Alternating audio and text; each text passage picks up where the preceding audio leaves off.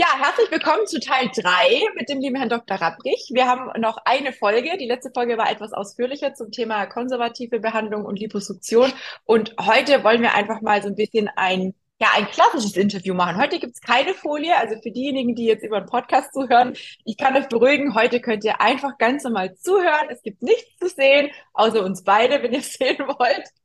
Und ähm, wir wollen heute so ein bisschen über das Thema sprechen, was der Dr. Rapprich ganz äh, ja aus seiner Erfahrung empfiehlt nach, also grundsätzlich nach der Diagnose Lipidem. Was ist sozusagen der erste Weg, beziehungsweise wir hatten es ja auch schon angesprochen gehabt, mal angenommen, jemand kommt vielleicht über die App LipoCheck, die dann auch äh, äh quasi schon mal eine Voreinschätzung gegeben hat. Vielleicht wollen Sie da ein bisschen was dazu sagen. Und was sind dann die nächsten Schritte aus Ihrer Sicht, Herr Dr. Rapprich? Ja, also der erste Schritt ist mit der Diagnose, mit dem Verdacht der Diagnose zu einem Facharzt zu gehen, der die Qualifikation hat, äh, das Krankheitsbild zu beurteilen. Und äh, das ist der Phlebologe. Der Phlebologie äh, ist eine Disziplin, die sich mit den Venen und dem Lymphsystem beschäftigt. Und da gehört das Lipidem auch dazu, weil ähm, am Ende auch oft eine Entstauungstherapie nötig ist und da haben dann die Phlebologen dann die nötige Kompetenz. Ähm, die äh, Phlebologen, das, das, sind, das ist in Deutschland eine Zusatzqualifikation. Das haben meistens Dermatologen, Gefäßchirurgen, einige Internisten auch. Und äh, man findet eine Liste auf der Homepage der Deutschen Gesellschaft Phlebologie. Da kann man dann seine Postleitzahl eingeben und dann kriegt man eine Liste von äh, Phlebologen in der Umgebung.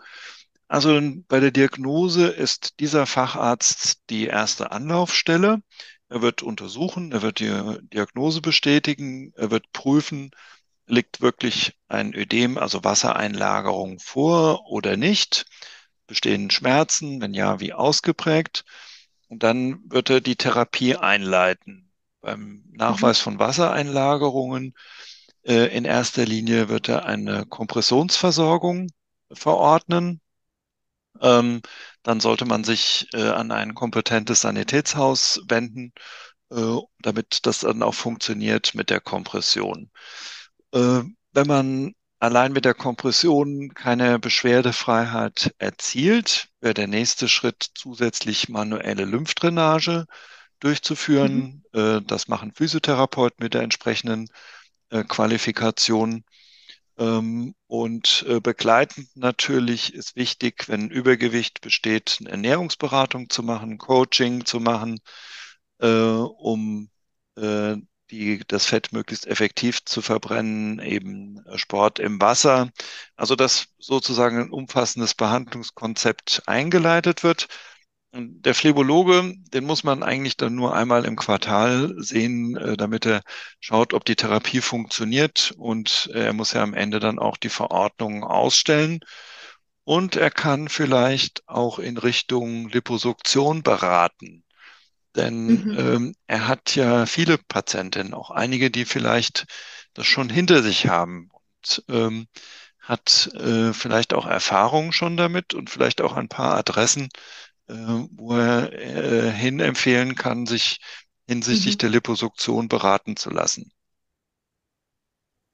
Ja, ähm, jetzt nochmal eine Frage zum Thema Lymphdrainage und Kompression. Ich überlege gerade, wie es bei mir war. Ich glaube, bei mir, bei mir war es auch so, ich habe äh, ein Rezept für die Kompression bekommen, aber erst nachdem ich die sechsmal Lymphdrainage gemacht habe. Bei mir war es am Anfang wahrscheinlich auch aufgrund vom Übergewicht ein Lip Lymphödem oder Lipolymphödem. Die einen sagen so, die anderen sagen so. Ähm, mittlerweile ist mir von zwei anderen Ärzten bestätigt worden, es ist kein Lymphödem mehr vorhanden. Und ich habe jetzt auch seit einigen Jahren, ich glaube, es sind mittlerweile schon drei Jahre, keine Lymphdrainage mehr und trage, wie Sie es empfehlen, nur die Kompression, wenn kein Lymphödem da ist. Macht es denn am Anfang, also für mich macht es Sinn, ich weiß nicht, wie Sie es sehen, natürlich kommt es immer darauf an, ob wirklich ein Lymphödem vorhanden ist oder nicht, aber ich habe das jetzt schon bei ganz, ganz vielen Patienten erlebt, die ein reines Lymphödem diagnostiziert bekommen haben, die dann direkt eine Kompression bekommen haben und sagen, hey, das Ding rutscht mir nach zwei Wochen, weil irgendwie haben sich die Umfänge verändert. Dann ist ja wahrscheinlich doch ein bisschen Lymphflüssigkeit da, oder was sind da Ihre Erfahrungen? Ja, also dann, da ist vielleicht doch ein bisschen Lymphflüssigkeit da. Also die, äh, die Entstauungsbehandlung, die beim Lipidem angewendet wird, die wurde vom Lymphedem abgeleitet. Da macht man eine Mhm. sogenannte Initialphase, da wird gelympht und bandagiert, weil äh, beim Lymphedem ist der Arm oder das Bein erst so dick und wenn man das gelympht und entstaut hat, ist es wieder normal. Und dann wird Mhm. erst die Kompression angepasst, um eben den Mhm. Zustand zu konservieren. Ja. Äh, Und dieses Behandlungskonzept ist eben bei der Behandlung des Lymphödems sehr sinnvoll und es wird auch so gemacht und sollte so gemacht werden. Allerdings kann man das nicht so ohne weiteres aufs Lipidem übertragen, Mhm. weil beim Lipidem haben wir eine Fettgewebsvermehrung und da ist ja gar keine Umfangsverminderung zu erwarten, beziehungsweise nur sehr wenig, äh, weil da ist ja das Fett und das ist noch niemandem gelungen, das Mhm. wegzumassieren. Das heißt, Lipidem-Patienten, vor allem im Stadium eins und 2, die kann man direkt mit der Kompression versorgen. Da muss man nicht vorher Mhm. lymphen und dann versorgen. Ähm, Ja. Das, da muss ich auch immer oft mit Therapeuten und Sanitätshausern äh, äh, Rücksprache nehmen sozusagen und das erklären. Natürlich Mhm. gibt es auch Patienten im Stadium 3 mit großen Unterschenkeln.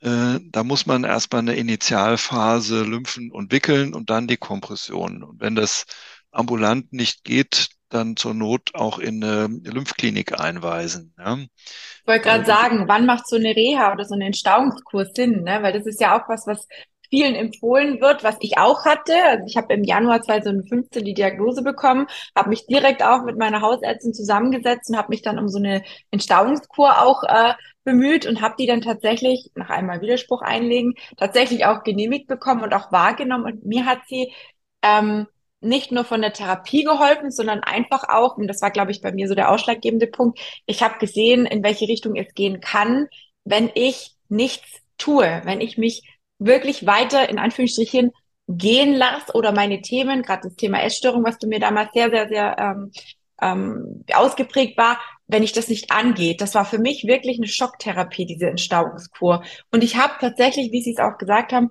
nicht so viel an Umfang verloren. Ich glaube, das waren bin mir nicht mehr sicher, aber das waren vielleicht zwei Zentimeter oder so. Ne? Also es ist jetzt nicht, dass man sagen könnte, ja, von so einem Bein auf so ein Bein oder so. Ne? Also das ist wirklich bei mir auch hauptsächlich Lipödem gewesen. Das habe ich damals dann auch erstmals richtig verstanden. Ja. Ja, genau, weil das kann ja nicht gelingen, das, das Fett eben ähm, äh, wegzukomprimieren oder wegzulymphen.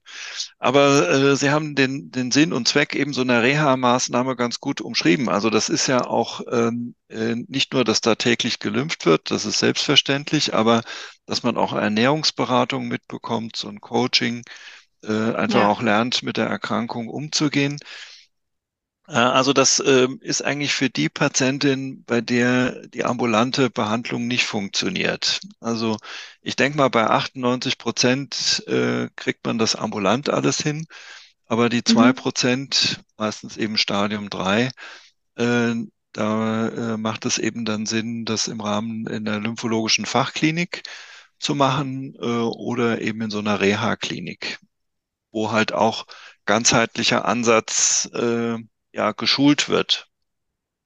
Ja, finde ich total wichtig. Eben auch Ernährung und Psyche ist da auch oftmals mit dabei. Sportprogramm ist mit dabei, ne? Ähnlich wie auch mein Coaching aufgebaut ist. Ich habe da viele Dinge auch einfach so mitgenommen und auch für mich weiterhin umgesetzt und weiß, dass es vielen Frauen da draußen helfen kann.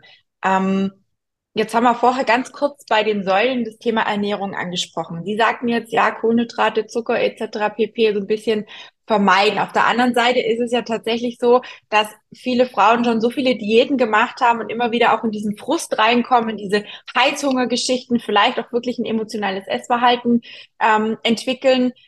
Was ist Ihr allgemeiner Tipp, wenn jemand zu Ihnen kommt, der massiv übergewichtig ist? Bringt es dann was, die Person zur Ernährungsberatung zu schicken? Denn meine, meine Erfahrung mit den Frauen, die zu mir kommen, die schon bei Ernährungsberatern waren, die sind alle verheerend. Also die meisten kennen sich mit dem Lipidem überhaupt nicht aus und empfehlen teilweise sogar noch Lebensmittel, die die Beschwerden verschlimmern. Sei es jetzt, man weiß ja mittlerweile, Milchprodukte und Co. ist nicht ganz so. Dann Gluten ist auch so ein bisschen mit Vorsicht zu genießen, reagieren auch sehr viele drauf. Ähm, was ist Ihre allgemeine Empfehlung, wenn jemand zu Ihnen kommt und sagt, hm, ich weiß, ich habe noch ein paar Kilo zu viel. Was empfehlen Sie dann? Ja, also das, das ist ein komplexes Thema. Also wenn ich sehe, es hat eine Patientin Übergewicht, dann spreche ich das natürlich an. Ich frage sie, was sie Mhm. schon alles äh, unternommen hat natürlich. Manche haben schon zig Ernährungsberatungen, haben Weight Watchers äh, auch hinter sich, was übrigens Mhm. gar nicht so schlecht funktioniert. Bei manchen kommen damit Ja. ganz gut klar. Ähm, aber am Ende kann ich auch keine Ernährungsberatung leisten. Also ich, ich bin kein äh, geschulter äh, Diätberater oder Ökotrophologe, äh, wie das auch heißt. Und ähm, ich brauche da äh, ein Netzwerk, ein, eine Versorgungsstruktur, wo ich hin empfehlen kann.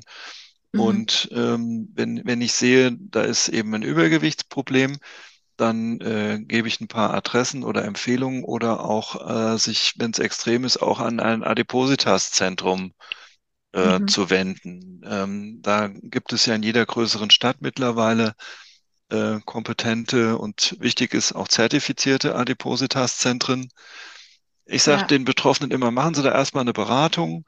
Äh, die werden Sie nicht gleich auf den OP-Tisch zerren und Ihnen den Magen verkleinern, sondern äh, da muss erst noch mal ein ordentliches, seriöses äh, Ernährungsprogramm laufen und eine Beratung stattfinden, äh, bevor man eben über solche Sachen nachdenkt. Am Ende kann das eine Lösung sein, klar, aber äh, das steht nicht, nicht am Anfang und ähm, ist ein komplexes Thema und ähm, da brauche ich auch, wie gesagt, äh, Adressen äh, von kompetenten Mhm. ähm, Beratern, die das dann besser leisten, als ich das kann.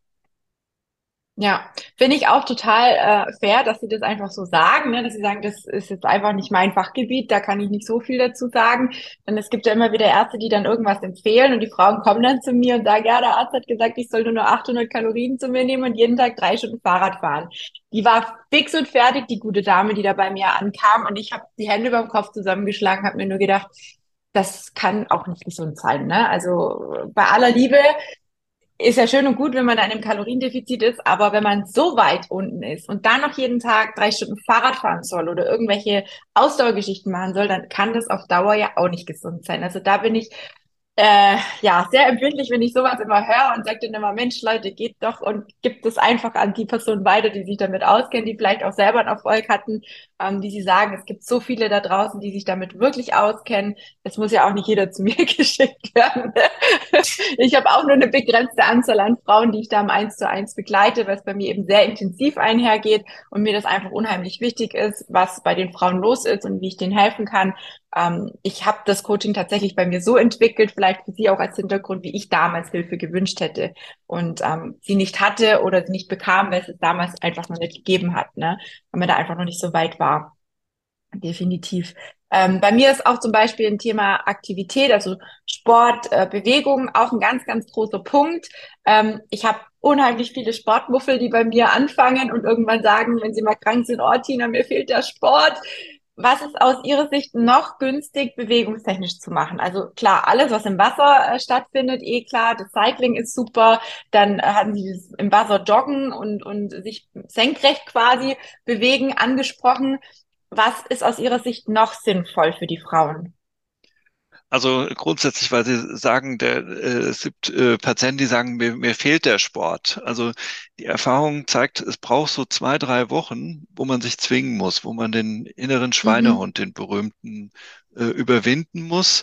Aber dann wird es zur Gewohnheit. Man baut das dann in den Alltag ein und äh, und dann ist es auch nicht eine Belastung. Dann äh, ist es eine Belastung, weil man eben nicht zum Sport gehen kann. Also ich will damit nur allen Sportmuffeln in Anführungszeichen Mut machen, äh, Mut machen, es einfach anzugehen. Ähm, es wird irgendwann eine Leichtigkeit sein.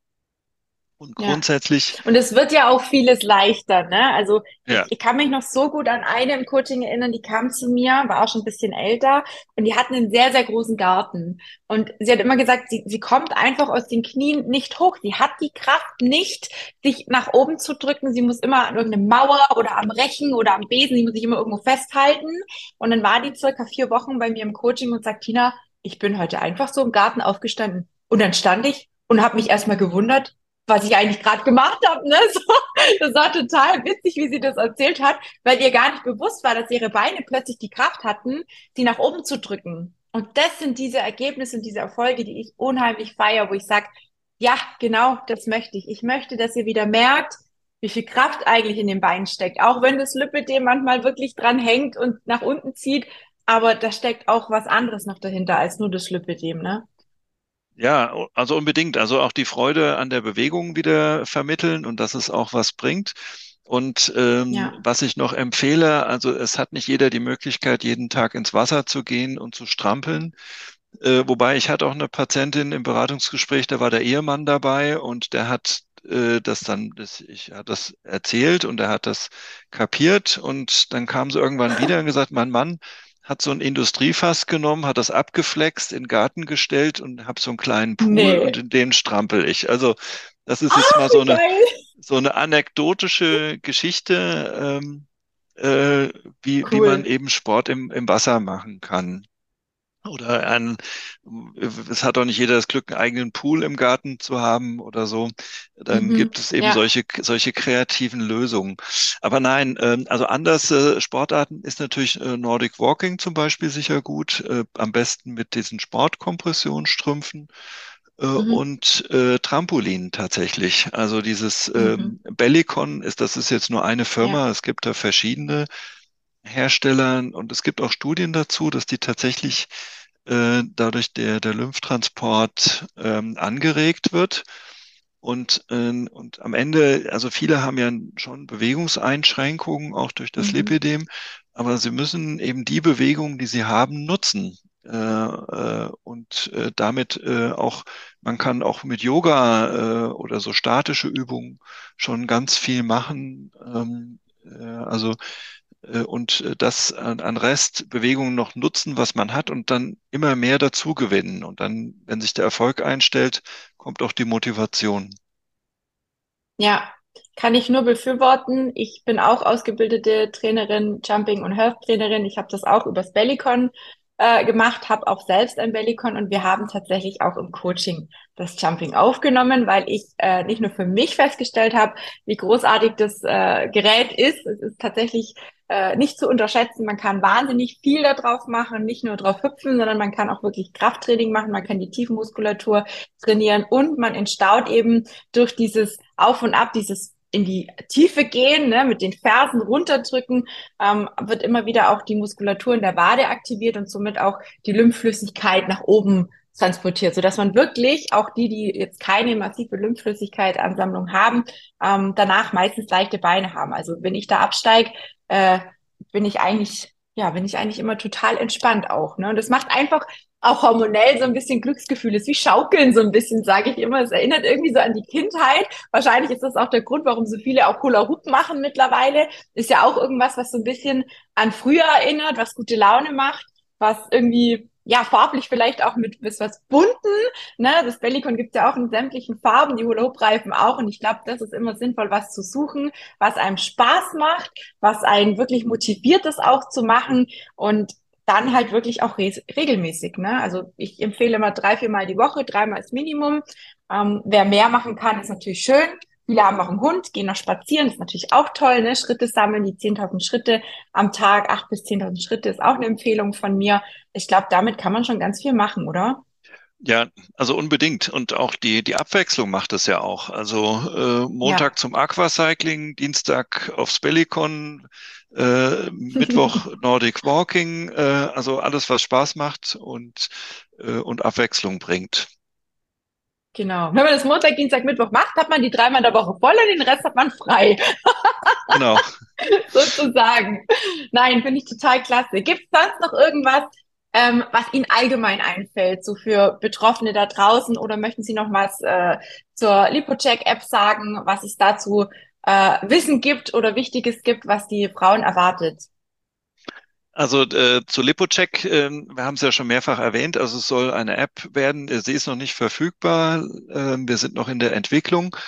Äh, aber die Idee ist, äh, dass man eben damit seinen Befund äh, dokumentieren kann und auch so eine Verlaufsdokumentation macht. Also egal, was man jetzt macht, ob man eine Diät macht, sich operieren lässt, Lymphdrainage, Aquacycling, kann man dann so einen Selbstcheck machen und so ein bisschen ablesen, was, was bringt mir das eigentlich? Und mhm. wir wollen natürlich auch so Tipps, die wir jetzt auch alle hier besprochen haben, weitergegeben, auch individuell angepasst, weil die App kennt ja Größe, Gewicht, Statur, Alter äh, und dann eben auch an den persönlichen Bedürfnis angepasste äh, Empfehlungen geben.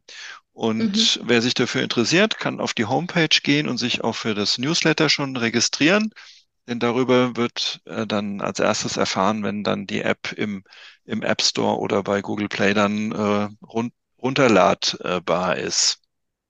Mhm. Also das ist so, so, wir wollen da so eine digitale Lösung äh, äh, kreieren, um das Versorgungsproblem äh, ja zu mildern, mhm. was wir hier haben. Wir sind da auch unterstützt von der Bundesregierung mit dem Projekt. Also man glaubt da auch an uns. Ähm, ja, und jeder, der sich fürs Newsletter auch anmeldet, unterstützt es damit quasi. Ein anderes Anliegen, äh, ein anderes Anliegen ist mir, was ich mit meinen Vorstandskollegen in der Lipidem-Gesellschaft verfolge. Ähm, da gibt es auch eine Homepage, wo man sich äh, über Sinn, Zweck und Ziele der Lipidem-Gesellschaft informieren kann. Wir sind eine gesundheitspolitische Gesellschaft und wir setzen uns ein für eine bedarfsgerechte Versorgung äh, und eine leistungsgerechte Vergütung der Versorger. Also wir sind sozusagen die Interessensvertreter in der Gesundheitspolitik für Betroffene und Behandler. Und je mehr Mitglieder wir haben, desto stärker sind wir und desto mehr bekommen wir auch Gehör bei den Politikern in, in Berlin ne? und auch beim, mhm. beim GBA. Ja, ansonsten ähm, denke ich, ähm, sind, können jederzeit, wenn Fragen sind, über Frau Schwarz oder über die entsprechenden Kanäle weitergeleitet werden. Und ich denke, wir machen dann nochmal äh, so eine Frage- und Antwortstunde.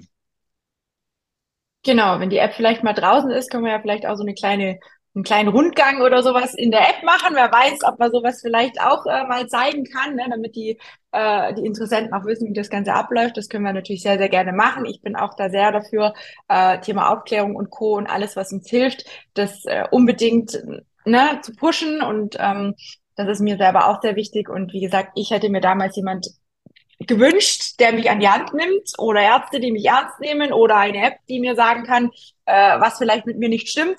Also da sind wir auf jeden Fall schon einiges weiter als zu dem Zeitpunkt, als ich die Diagnose bekommen habe. Und da bin ich sehr, sehr dankbar für. Und es kann natürlich nur funktionieren, wenn es äh, Personen gibt wie Sie, die sich da, da einsetzen ähm, und ähm, vielleicht auch ein bisschen wie ich, der so ein bisschen, wie so ein bisschen schaut, dass es alles auch äh, in die Öffentlichkeit gerät. Und da danke ich auch jedem, der hier gerade zuschaut und zuhört und hoffe, dass wir auch mit dieser Folge das ein oder andere Interesse wecken konnten. Und ja, ansonsten bedanke ich mich auch heute nochmal für die tolle äh, informative Stunde. Wir haben jetzt nicht so viel gemacht. Stunde war es nicht, ich glaube 20 Minuten oder so. Und trotzdem war sehr viel Information mit dabei und ich finde es immer sehr, sehr wichtig, dass man das auch veröffentlicht, solche Geschichten. Genau. Sehr schön. Ich danke Ihnen, Herr Dr. Rapprich. Und Sehr gerne. wünsche Ihnen erstmal alles Liebe, alles Gute. Wer weiß, wenn es die Folge vielleicht schon, wenn die Folge veröffentlicht ist, vielleicht gibt's ja die App dann auch schon. Wir schauen mal. Wir werden auf jeden Fall, also ich werde auf jeden Fall alles nochmal drunter verlinken, also auch Lipidem-Gesellschaft und ähm, die Voranmeldungsgeschichte würde ich gern drunter verlinken, dass sich die, die äh, da wirklich Lust haben, sich da anzumelden, dass sie das machen können. Denn ähm, ich glaube, wenn man es nur so sagt, dann ist es auch schnell wieder aus dem Kopf. Deswegen finde ich es immer ganz gut, wenn man es nochmal unten drunter lesen kann.